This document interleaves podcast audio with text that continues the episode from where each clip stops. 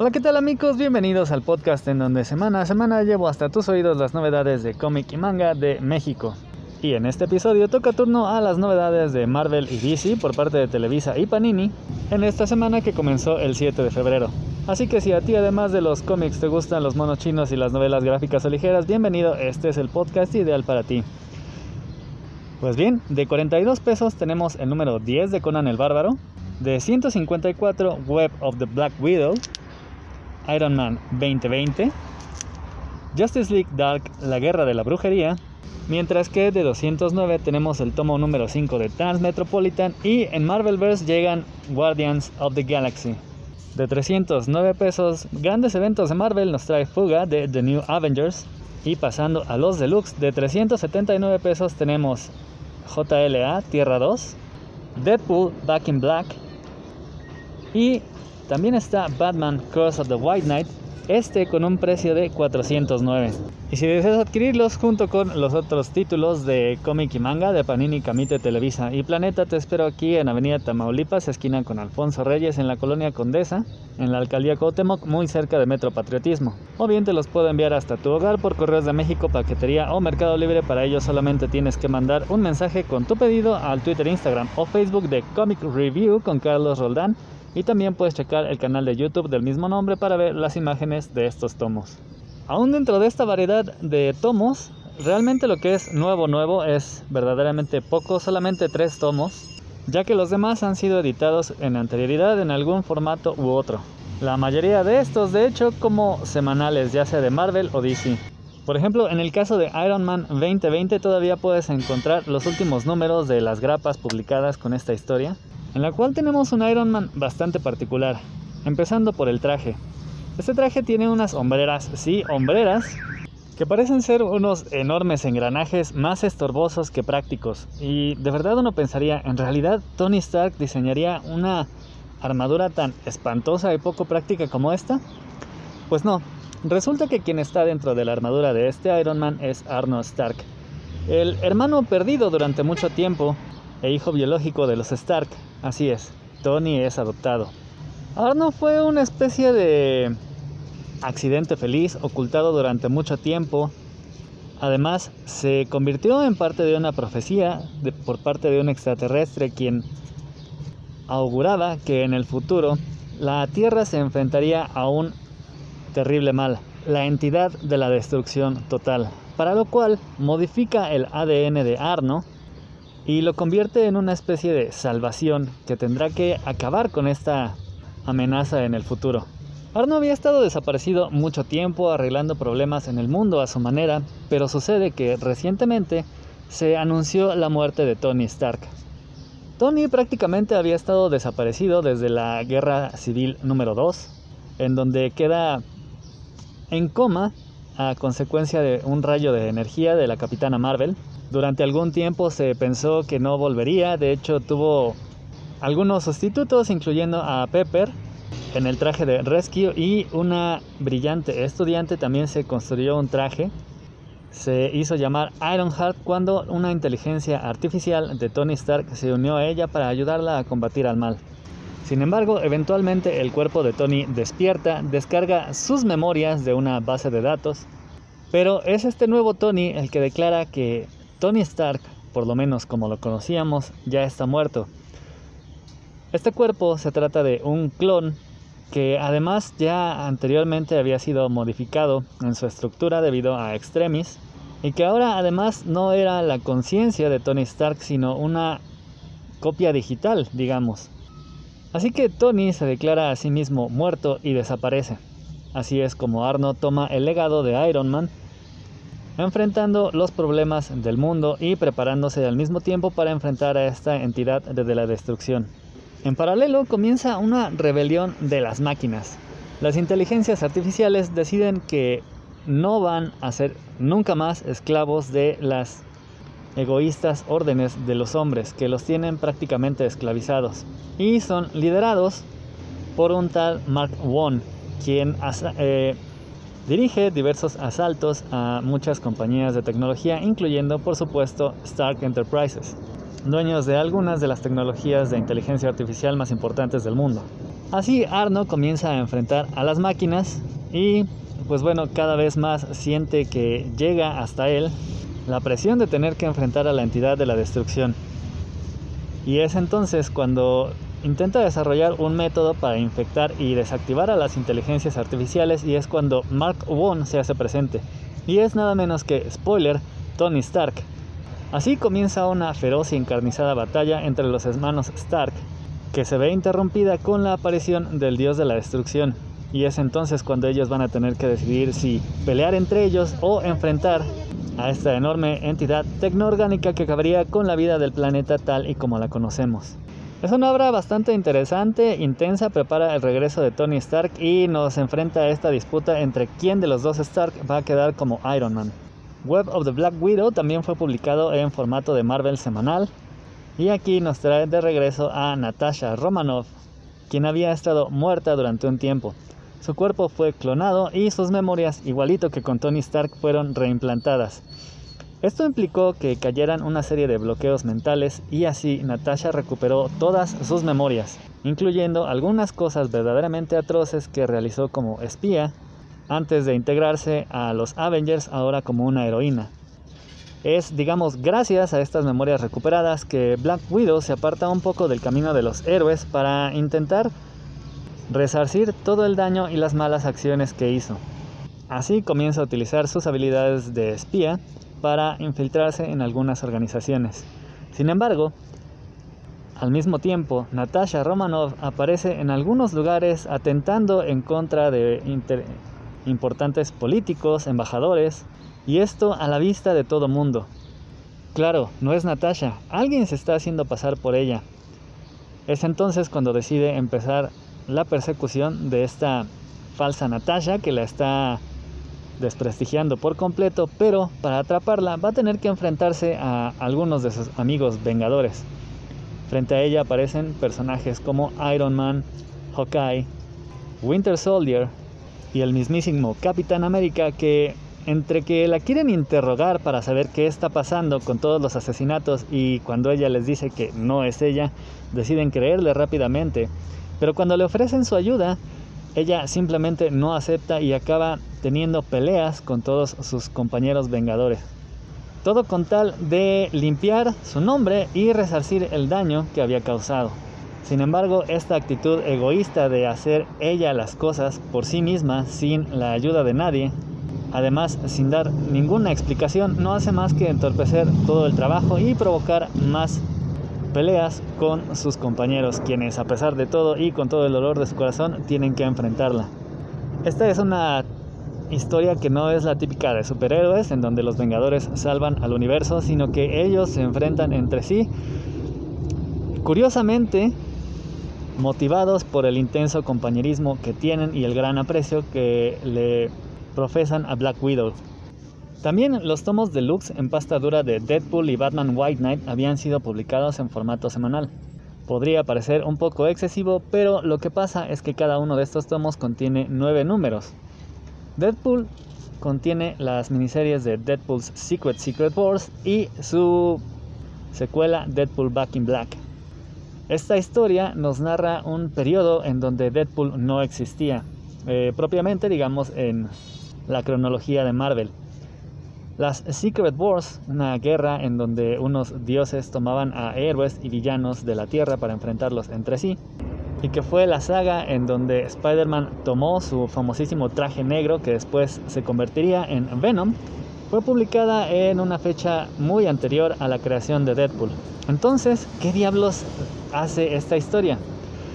Esta historia es ficticia y nos pone a Deadpool llenando algunos huecos en la trama, además posicionándolo como una parte crucial de la historia al hacerlo el causante de ciertas situaciones, protector y salvador de sus amigos, en lo que viene siendo también un curioso homenaje para todos aquellos que hayan visto ya esta serie. Van a encontrar muy satisfactorio ver a Wade ahí entre las sombras orquestando algunas de las situaciones que veíamos en la serie original. Además es curioso también ver el aspecto gráfico de esta bueno, este par de miniseries ya que se remite totalmente al estilo de los 80s con estos dibujos en donde el color era puesto por offset en puntitos y el arte toma totalmente el concepto y así nos pone la historia. Además, Wade aquí todavía no tenía esa horrible hamburguerización de su rostro, así que lo vemos como un tipo realmente apuesto, que queda como el personaje que acaba salvando el día y propiciando las cosas para que al final del evento todo salga bien. Es importante también distinguir que Deadpool Secret Secret Wars es una serie un poco más en un tono trágico, ya que Deadpool aquí representa un papel de héroe anónimo, cuyo importante papel tiene que ser olvidado para que ninguno de los héroes lo recuerde. Mientras que Back in Black ya se torna un poco más al desmadre, a la chunga, al chiste fácil, con un Deadpool enfundado en Venom, lo cual nos da totalmente el pretexto para que sea Deadpool quien ponga a Venom en el lugar donde Peter lo recoge. Y Batman Curse of the White Knight es la continuación de Batman White Knight, este universo paralelo y que es la secuela de Batman White Knight que ya también fue publicada tanto en formato de grapas como en pasta dura. White Knight nos contó una historia en donde el Joker se cura de la locura y como el abogado de la ciudad Jack Napier emprende una guerra en contra de Batman los enmascarados por haber causado daños a la ciudad al incitar a los villanos a cometer locuras provocando toda una luz de supervillanos que han causado incontables destrozos, en los cuales además Batman siempre tiene batallas que acaban destrozando edificios, a veces costando vidas, y con un gran costo económico y social para Gotham. Esto provoca que Bruce reflexione y de hecho decida al final de esta historia revelar a la ciudad que es el millonario Bruce Wayne quien siempre ha estado tras la máscara de Batman. Además, muchos de los miembros de la, de la Batman Family como Bárbara y Nightwing se integran al departamento de policía. Curse of the White Knight comienza con este hecho en donde Bruce está pensando en revelar su identidad y mientras se lo está pensando aparece un personaje rudo, militar, anciano, lleno de sed de venganza. Se trata de Azrael, un militar que está siendo consumido por el cáncer y desea reclamar su legado antes de morir. Este legado consiste en tomar de regreso lo que le pertenece, algo que le fue arrebatado por la familia de los Wayne. Esto va a liberar un secreto que cuando sea descubierto por Bruce va a cambiar totalmente la percepción de lo que era la familia de los Wayne, así como de la fundación y el sostenimiento de toda la ciudad gótica. Así además Azrael se hace acompañar del mismísimo Joker, quien era además uno de los pocos personajes que tenía conocimiento de este secreto. Y así Azrael y Joker confabulan en contra de Batman para torcer las cosas en su contra, mientras que Bruce se vuelve completamente loco y víctima de la presión comienza a tomar muchas malas decisiones, queriendo enfrentar la situación por sí mismo, apartando a la Bat Family y al departamento de policía, lo cual desencadena una serie de terribles consecuencias como por ejemplo la fatal muerte del comisionado Gordon. Este tomo además incluye el número especial, un one shot de Mr. Freeze que originalmente se pensaba para publicarse dentro de la serie original de Batman White Knight en donde se nos narra la historia muy trágica de este Freeze quien en esta versión del universo del Caballero Oscuro no se trata de un villano, un enemigo, sino de un conocido y aliado de la familia Wayne que tuvo una trágica infancia dentro de una familia judía en los tiempos de la Segunda Guerra Mundial.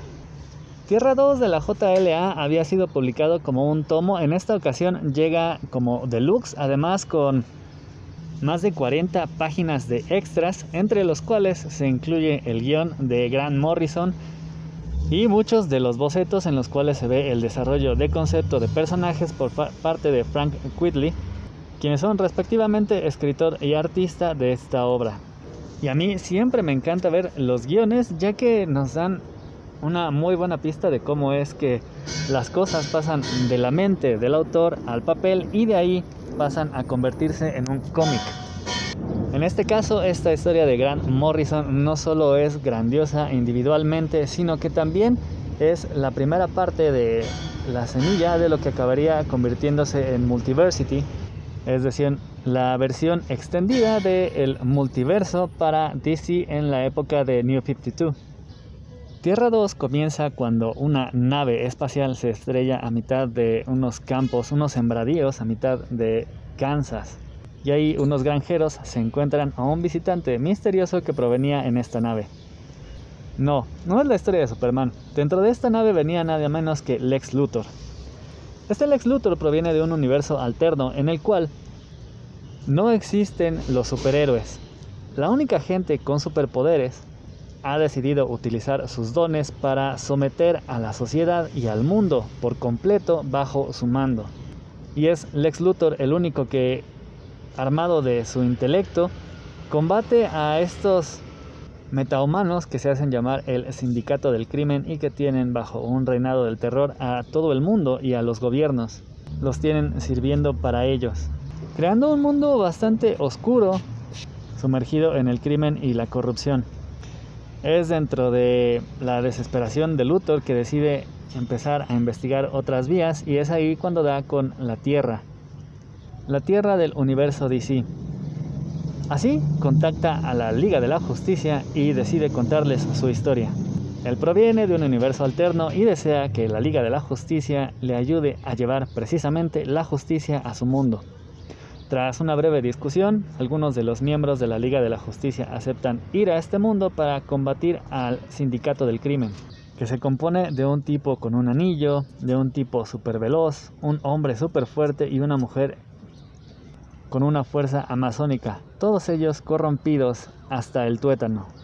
Ah sí, y cómo olvidar a Naito, una especie de Batman bastante sádico, Así, la Liga de la Justicia, armada con el factor sorpresa, somete rápidamente a todos los héroes, los encierra dentro de su cuartel en la luna y rápidamente ponen manos a la obra para corregir todo aquello que está mal en el mundo, liberar a los gobiernos y comunicarle a toda la gente de este planeta que un nuevo orden ha comenzado. Pero, y aquí una cuestión muy importante. Si los héroes de DC pudieron venir a esta tierra alternativa, ¿por qué demonios el sindicato del crimen no podría ir a la tierra y aprovechar la ausencia de la Liga de la Justicia? Y es justo eso lo que pasa. Tan pronto como se dan cuenta de esto, la Liga de la Justicia regresa mientras Luthor se tortura por haber cometido este tremendo error. Y una vez que llegan a la Tierra se encuentran a el Sindicato del Crimen enfrentando a los miembros restantes de la Liga de la Justicia como Aquaman y el detective marciano, mientras destrozan todo a su paso intentando replicar el modelo de conquista que tenían en su propia tierra, provocando un terrible enfrentamiento entre fuerzas muy similares. JLA Tierra 2 es una historia bastante buena, muy breve y en la cual al ver y enfrentarnos a estas versiones espejeadas nos hacen ver realmente lo que significan los poderes y la manera de usarlos por parte de los héroes que conocemos de toda la vida. New Avengers fue publicado en grapas cuando los cómics eh, Televisa todavía los publicaba en este formato, las series. Y es, para decirlo de forma sencilla, un nuevo comienzo para los Vengadores. Los Vengadores venían de un tiempo realmente difícil. Scarlet Witch se volvió loca y declaró la guerra contra los Vengadores, provocando la muerte de algunos de sus compañeros, un caos total en el mundo y al final acabó por desmembrar al equipo. Esto se puede ver en el arco llamado Avengers Disassemble, que ya fue publicado además hace no mucho tiempo en esta colección de novela gráfica de Marvel Salvat. Y aquí vamos a ver cómo mientras Luke Cage, Spider-Woman, quien en estos momentos es un agente de SHIELD, Matt Murdock y Foggy Nelson se encuentran en Rikers para visitar a uno de sus prisioneros, ocurre una grandísima tragedia. Hay una explosión eléctrica enorme que destroza la increíble seguridad. Las celdas de Adamantium acaban por dejar libres a los 89 prisioneros que se encontraban en ese momento custodiados por agentes de SHIELD altamente entrenados, pero que ante la furia de prácticamente un centenar de villanos deseosos de la libertad, no pueden hacer nada y caen rápidamente. Afortunadamente los héroes que estaban ahí comienzan a combatirlos, pero se ven rápidamente rebasados por el volumen de los villanos. Y a pesar de que a esta terrible explosión llegan tanto Iron Man como el Capitán América y Spider-Man, sin embargo, a pesar de que los refuerzos llegan, no es suficiente para contener a esta horda de criminales que realmente hacen sentir a los héroes ya no lo duro, sino lo tupido. Particularmente a Spider-Man le va realmente mal cuando muchos de sus villanos lo reconocen, lo desenmascaran, lo dejan como trapo viejo con el rostro irreconocible de tanta hinchazón y moretones y algunas fracturas. Al final, después de una noche de batalla y muchísimo cansancio, prácticamente la mitad de los villanos logran ser sometidos y vueltos a encerrar, pero la otra mitad escapa y está suelta, dispuestos a tramar nuevos planes y aterrorizar a la ciudad. Así, el Capitán América y Iron Man, mientras intentan procesar todo lo sucedido, platican acerca de la posibilidad de volver a juntar a los Avengers. En primera, sí, para enfrentar situaciones de este tipo que además se va a hacer imperativo recapturar a esos villanos, pero también pensar en situaciones futuras en las cuales la ciudad e incluso el mismo planeta pudieran peligrar. A pesar de las muchas dudas de Tony Stark, acaba cediendo, prestando ahora su mansión y trazan un plan para crear unos Avengers un poco más austeros, pero con la vocación de servir con todos los héroes que estuvieron en Rikers en ese momento combatiendo a los villanos. La primera misión de estos héroes consiste en averiguar quién liberó a la gente y después el por qué. Todo esto los lleva nada menos que a la Tierra Salvaje, esta isla donde el tiempo no ha pasado y aún se pueden encontrar dinosaurios y enormes peligros incluso para gente tan poderosa como los Vengadores. Ahí van a tener que enfrentar a Sauron, un villano modificado genéticamente para parecerse a un dinosaurio, que es capaz además de absorber el poder de aquellos a quienes toca, por lo cual se convierte en un enemigo sumamente peligroso. Pero incluso al enfrentarlo a él, van a encontrar que tras la fuga y su liberación, los motivos detrás de todo este plan son verdaderamente horribles y van a provocar un cisma en estos héroes. Este tomo compila los primeros seis números de The New Avengers. Y mientras tanto, Marvelverse es esta serie de hermosos eh, tomos con portadas metalizadas y con relieve en la cual nos encontramos algunas de las primeras y más relevantes historias de los personajes que aparecen en ellas. En esta ocasión los Guardianes de la Galaxia aparecen con los números 1 del 2008 y 2013, además de el número 5 de All New Guardians of the Galaxy del 2017, en donde vamos a ver más que nada las conformaciones de los distintos personajes que han formado parte de las formaciones de este grupo, que es además uno de los de más reciente creación dentro del universo de Marvel, tomando algunos personajes que por sí solos no eran tan importantes, pero que ya como un grupo adquirieron una gran relevancia y suma popularidad, también debido a la excelente película del universo cinematográfico de Marvel. Así, en el del 2008 podemos ver la formación original con Groot, Gamora, Drax, Rocket Raccoon y por supuesto Peter Quill, los cuales también se verían eh, enriquecidos por la integración de nuevos personajes como Angela, proveniente del universo de Spawn, que se integra aquí como un ángel que proviene del noveno reino, un reino extra que se integró allí dentro de la mitología de Thor. También personajes tan variopintos como la Mole, como Kitty Pride, y el agente Venom han estado en las filas de los Guardianes de la Galaxia, en parte para huir de sus problemas, en parte para enfrentar emocionantes aventuras en el universo. Pero no solamente tenemos esos. También incluye la miniserie Rocket Raccoon de 1985, escrito por Mike Mignola.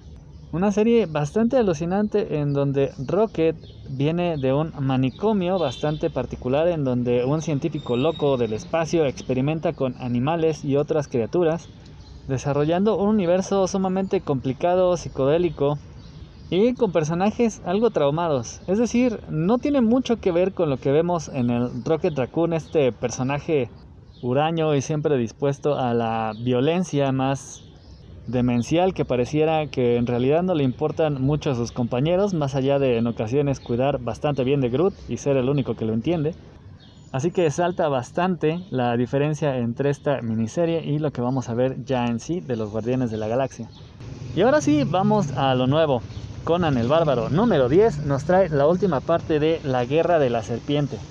Esta serie de cuatro partes en donde Solomon Kane, Agnes la luchadora y Conan el aventurero, tres de los personajes salidos de la mente de Robert E. Howard coinciden en un universo en donde guiados por el espíritu de Konshu, que es eh, este dios que le da fuerza a Moon Knight, los une a través del tiempo y del espacio para enfrentar a la serpiente, a Set, al gusano, a este eterno enemigo de Konshu. Una batalla nada sencilla ya que además de enfrentarse a Set, tienen que enfrentarse entre ellos mismos ya que tienen muchísimas diferencias tanto para hacer las cosas Así que en ocasiones no solamente se estorban, sino que incluso se enfrentan más entre ellos mismos que enfrentar al mismo enemigo.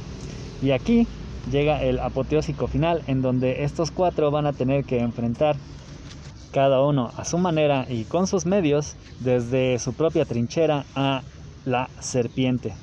Un final de muchísima acción, se nos pone también un poco místico y incluye también eh, la última parte de la progenie de Garm, esta pequeña novela en donde el protagonista es Solomon Kane. También incluye dos historias de El Rey Cool. Si han estado al pendiente de las publicaciones de Panini, de Conan, últimamente hemos tenido eh, los volúmenes de La Espada Salvaje de Conan, que en formato magazine nos traen las historias que se publicaron en los 70s en esta revista que evadía el código de censura y nos traía historias más maduras de este personaje de fantasía. De la mano del grandioso editor Roy Thomas y el dibujante Joe Buscema, Roy Thomas también tuvo el tino de tomar algunos de los otros personajes de Howard y adaptar algunas de sus historias al cómic. El Rey Cool se distingue por ser uno de los primeros esfuerzos por parte de Howard y fue una de las novelas que escribió antes de comenzar con Conan que le sirvió como práctica para llegar a perfeccionar lo que sería su estilo y que finalmente daría nacimiento a Conan. Así que en este número tenemos a cuatro de los personajes salidos de la mente de Howard, este fantástico creador del género de magias y espadas. Justice League Dark, la guerra de la brujería, continúa con propiamente las desventuras de este grupo de personajes que se encargan de preservar la magia en el universo DC.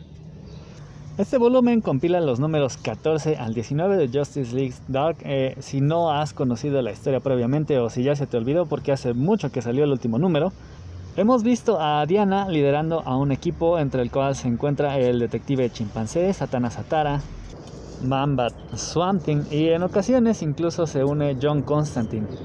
Todos ellos integran este equipo que intenta preservar al universo procurando que la magia no desaparezca. Esto ocurre porque después de los eventos de Dark Knight's Metal, fuerzas oscuras llegaron más allá del muro de la fuente desatando horrores como el hombre sin rostro y algunos dioses antiguos que llegaron a reclamar su derecho y que desde hacía cientos de millones de años no habían podido tener ni siquiera la oportunidad de acercarse debido precisamente a que estaban eh, cercados por el muro de la fuente. Para enfrentarlos, Diana y los demás ya han tenido que enfrentar y sufrir la pérdida de algunos de sus amigos como Blue Devil, para intentar hacerse del poder con el cual enfrentar a nada menos que Circe, la madre de todas las brujas, quien aparece para retarlos a todos con un poder abrumador, y por supuesto el temible hombre sin rostro. Si bien en los anteriores números habían enfrentado a estas dos amenazas por separado, eh, quedando casi al borde de la muerte, en esta ocasión van a tener que enfrentarlos a ambos al mismo tiempo. Pareciera que tras haberlos derrotado ya estarían libres de este par de amenazas, sin embargo han vuelto y ahora con más fuerza, además con un plan que lentamente ha dejado fuera de combate a algunos de los miembros más importantes, como por ejemplo vamos a presenciar la trágica muerte de Swamp Thing, lo cual va a suponer todo un reto, ya que para enfrentarlos esta vez Diana va a tener que poner en riesgo no solamente su integridad física, sino incluso sus valores, para ser capaz de enfrentar esta doble amenaza, en la cual inclusive vamos a ver de vuelta a Watu, nada menos que el Doctor Fate. Es una batalla ya algo complicada de entender por todo lo que involucra, sin embargo no deja de ser una batalla de el bien contra el mal, en el cual los buenos van a tener que dar todo para sobreponerse a los obstáculos y así hacer que la justicia impere. Y finalmente, y contra los pronósticos de muchos hombres sin fe, llegamos al tomo número 5 de Transmetropolitan, en donde continuamos viendo las eh, disparatadas pero desafortunadamente muy cercanas a la realidad aventuras de Spider Jerusalem, el periodista que hace temblar a los poderosos. Spider Jerusalem es propiamente más un cronista, es decir, un periodista que se involucra totalmente en los temas en los cuales está investigando, llegando incluso a incidir y en el caso de, de Spider Jerusalem, que es un bastardo total, Busca causar vuelcos en cada tema que investiga. Si hay una guerra de pandillas, él intenta que se enfrenten con más fuerza. Si está investigando un acto de corrupción, él no solo investiga los hechos, sino que enfrenta e incluso instiga al político o empresario al cual esté investigando. Eso es solo posible para un periodista bastante protegido por leyes que realmente respetan la libertad de expresión. Además de que debido a su extrovertida personalidad, a su desenfado, a su cinismo, a que prácticamente Spider Jerusalem se regodea en el hecho de ser un malnacido, tiene bastante popularidad siendo toda una estrella mediática, incluso en este mundo en el cual nos presenta Warren Ellis una distopía en la cual curiosamente estamos muy cercanos. Una sociedad enorme, compuesta de cientos de miles de tribus, en donde la única normalidad es la diversidad y donde cada pequeño grupo intenta convencer a los demás. Un mundo hiperconectado en el cual toda la gente pareciera estar muy lejos de su yo interior al mismo tiempo que está estimulada por una cantidad prácticamente infinita de divertimentos, de información, de estímulos, en donde incluso el escándalo más grande tan solamente logra sacudir a la gente por un segundo porque rápidamente ya hay una nueva diversión o un nuevo escándalo. Si no has leído cualquiera de los cuatro tomos anteriores, realmente puedes entrarle a este sin mucho temor, ya que lo que vas a ver es precisamente esto, a Spider Jerusalem enfrentando a la corrupción, ayudado por sus dos sexys asistentes, causando siempre mucho desmadre y siempre intentando provocar a aquellos a quienes está investigando. Aunque es curioso, ya que comenzamos los primeros dos capítulos viendo no a Spider eh, en acción, sino que lo vamos a ver siendo entrevistado. En el primer capítulo lo vemos haciendo una serie de reflexiones acerca de la vida, de la muerte, de la condición humana, cosas comunes y corrientes que nos atañen a nosotros directamente como lectores y no tanto a la historia en sí misma. En la segunda parte vemos una de las crónicas escritas por Spider en la cual reflexiona acerca de todos aspectos corruptos de la sociedad y el lugar hacia donde van. Todas estas cosas que Spider conoce también porque, por supuesto, para dejar una buena crónica realmente tienes que embarrarte en el lodo. Este quinto volumen incluye los números del 25 al 30 y en los últimos tres vamos a ver cómo enfrenta a un eh, senador, el cual quiere desprestigiar totalmente, quiere acabar con su carrera porque sí, el senador se lo merece, es un bastardo. Pero Spider utiliza tácticas sumamente curiosas como meter cámaras espía en cualquier lugar para constantemente tener noticias que puedan acabar con la carrera de este político, provocando así su ira. Después vamos a ver cómo un crimen de odio, un crimen de racismo, aparentemente está intentando ser ocultado por la policía. ya que a pesar de que tienen todos los medios para encontrar a los culpables, parece que están haciéndose un poco patos y como queriendo dejar que el asunto pase y que se olvide. Cuando Spider nota esto, rápidamente cae sobre la policía acechándolos y picándoles la cresta una y otra y otra vez, lo cual a la postre provoca una situación terrible en la cual no solamente los criminales, sino la familia de la víctima y gente que protesta tanto del lado de los criminales como de la víctima acaban en una guerra en la cual la policía acaba haciendo una masacre, lo cual además acaba por afectar la libertad de expresión. Así que por primera vez en mucho tiempo Spider deja de ser una estrella de rock para pasar a ser un periodista perseguido, incapaz de publicar sus artículos tal cual lo quiere y presa de su propio delirio de grandeza. Como puedes imaginar, Transmetro transgrede y traspasa por mucho los cómics típicos de los superhéroes para pasar a este lado de la rimbombante novela gráfica en la cual no solamente nos trae un argumento relativamente simple de el bien contra el mal, sino que realmente nos habla de los problemas sociopolíticos que nos atañen a todos y cada uno de nosotros, que sorpresivamente resulta en un cómic verdaderamente divertido que nos puede hacer reflexionar y por supuesto tomar decisiones acerca de qué debemos hacer para aportar a este mundo. Y eso, amigos, es todo por ahora para esta semana de cómic. Espero que se hayan entretenido, que sea de utilidad para sus compras. Si es la primera vez que escuchan el podcast, ojalá se suscriban para que nos veamos todas las semanas con las novedades de cómic, manga y las reseñas que les llevo.